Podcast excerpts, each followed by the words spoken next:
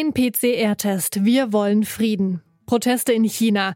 Die Menschen gehen auf die Straße, um gegen die Null-Covid-Politik von Staatschef Xi Jinping zu demonstrieren. Ein historischer Moment soll das sein, denn die letzten großen Proteste in China, die sind schon einige Jahre her. Für Xi Jinping wird es nun ungemütlich. Aber wie gefährlich sind die Proteste in China für die Regierung wirklich? Das fragen wir uns heute. Mein Name ist Marie Einter. Hi. Zurück zum Thema.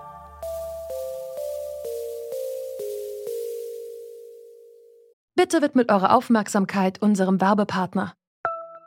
Die Suche nach geeigneten Mitarbeitenden kann viel Zeit in Anspruch nehmen, muss sie aber nicht unbedingt, denn man kann sich helfen lassen. Zum Beispiel mit den Premium-Stellenanzeigen von Indeed, denn damit wird eure Stellenanzeige in der Suche sichtbarer und Bewerberinnen und Bewerber werden schneller auf euch aufmerksam. Indeed schenkt euch jetzt 75 Euro Startguthaben für eure Premium-Stellenanzeigen. Klickt dazu auf den Link in den Show Notes. Es gelten die AGB. Es sind ungewöhnliche Bilder, die wir seit dem Wochenende aus China erhalten. Nach den Studentenprotesten 1989 gehen erstmals wieder Chinesinnen landesweit auf die Straße. Hunderte Demonstrierende halten zum Beispiel weiße Blätter in den Händen und rufen nach Freiheit. Das weiße Blatt, das steht dabei für all das, was die Protestierenden gerne sagen wollen, es aber nicht können. Ein Symbol der Kritik an der autoritären Regierung von Xi Jinping. Die Proteste richten sich vor allem gegen die strikte Null-Covid-Politik der Regierung. Um welche Corona-Maßnahmen es da geht und warum es gerade jetzt zu Protesten kommt, hat sich Lars Feyen mal genauer angeschaut. Ihr erinnert euch sicher noch an den letzten Lockdown hier in Deutschland. Man durfte die eigene Wohnung nicht verlassen, keine anderen Menschen sehen und auch nicht ins Restaurant oder in Läden gehen. Das ist mittlerweile vorbei. In China aber verfolgt Staatschef Xi Jinping eine Null-Covid-Politik, die um einige strenger ist als die Maßnahmen hier bei uns. Für Chinesinnen und Chinesen bedeutet die Null-Covid-Politik Zwangstest und Zwangsquarantäne. Und es gibt strikte Ausgangssperren. Teilweise dürfen die Menschen in China nicht mal ihren Müll rausbringen, wenn sie das nicht vorher angemeldet haben. Ja, und gegen diese strengen Maßnahmen gehen die Menschen in China seit einigen Tagen auf die Straße.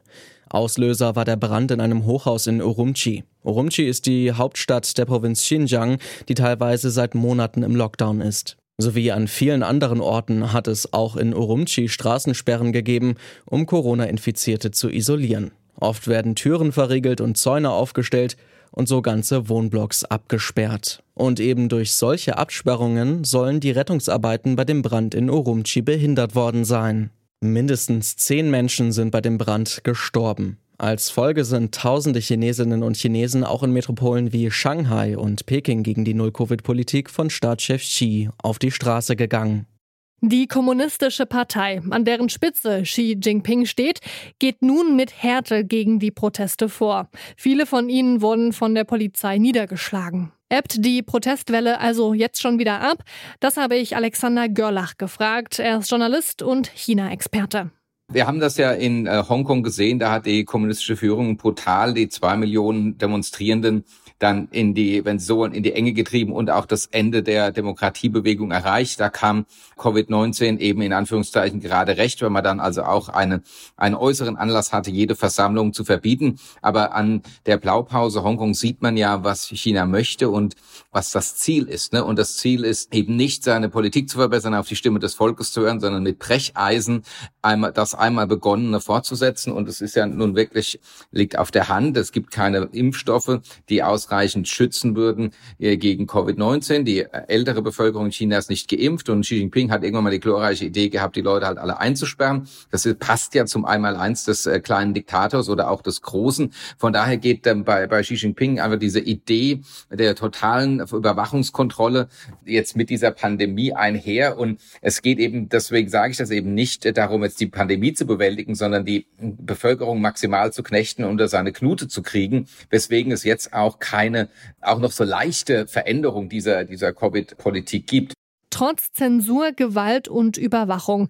Die Proteste sind die größten seit vielen Jahren und auch wenn die Zahlen auf den ersten Blick erstmal klein erscheinen, haben die Demonstrationen in China Potenzial zu wachsen.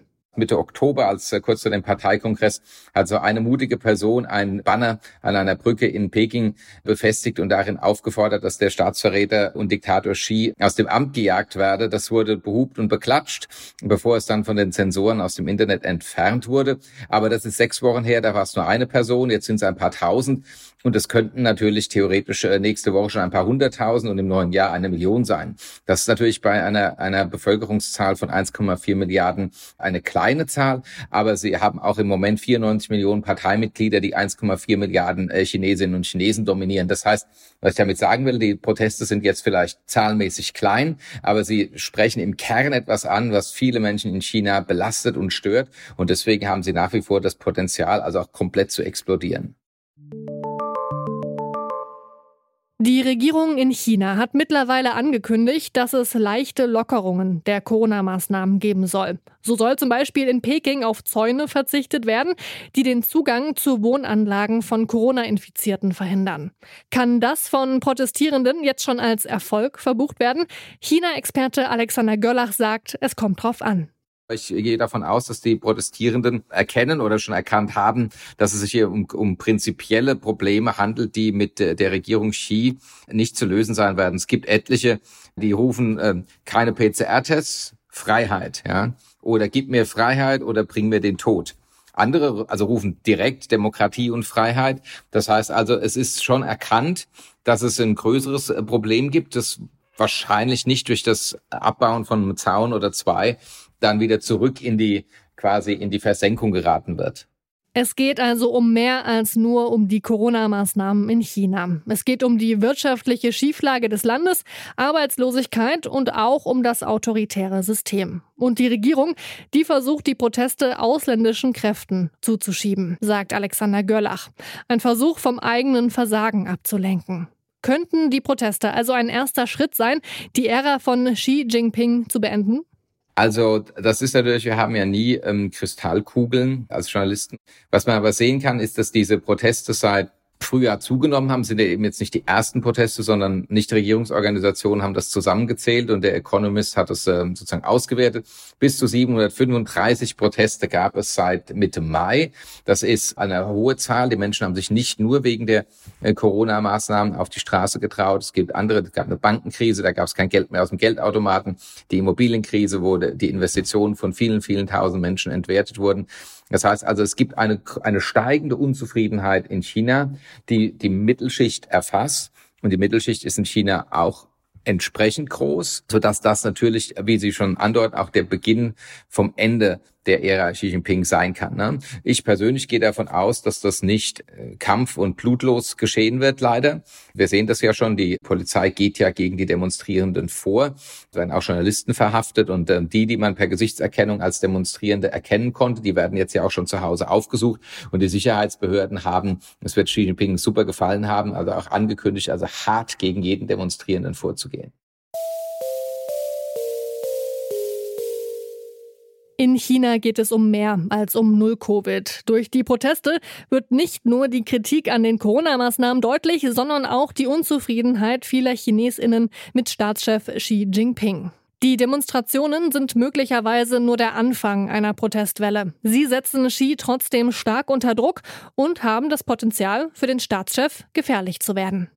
Und damit war's das schon für heute. An dieser Folge mitgearbeitet haben Annika Seiferlein, Henrike Heidenreich und Lars Feyen. Produziert hat Florian Drexler und Chefin vom Dienst war Hanna Kröger. Ich bin Marie Einter und ich sag Tschüss, bis bald.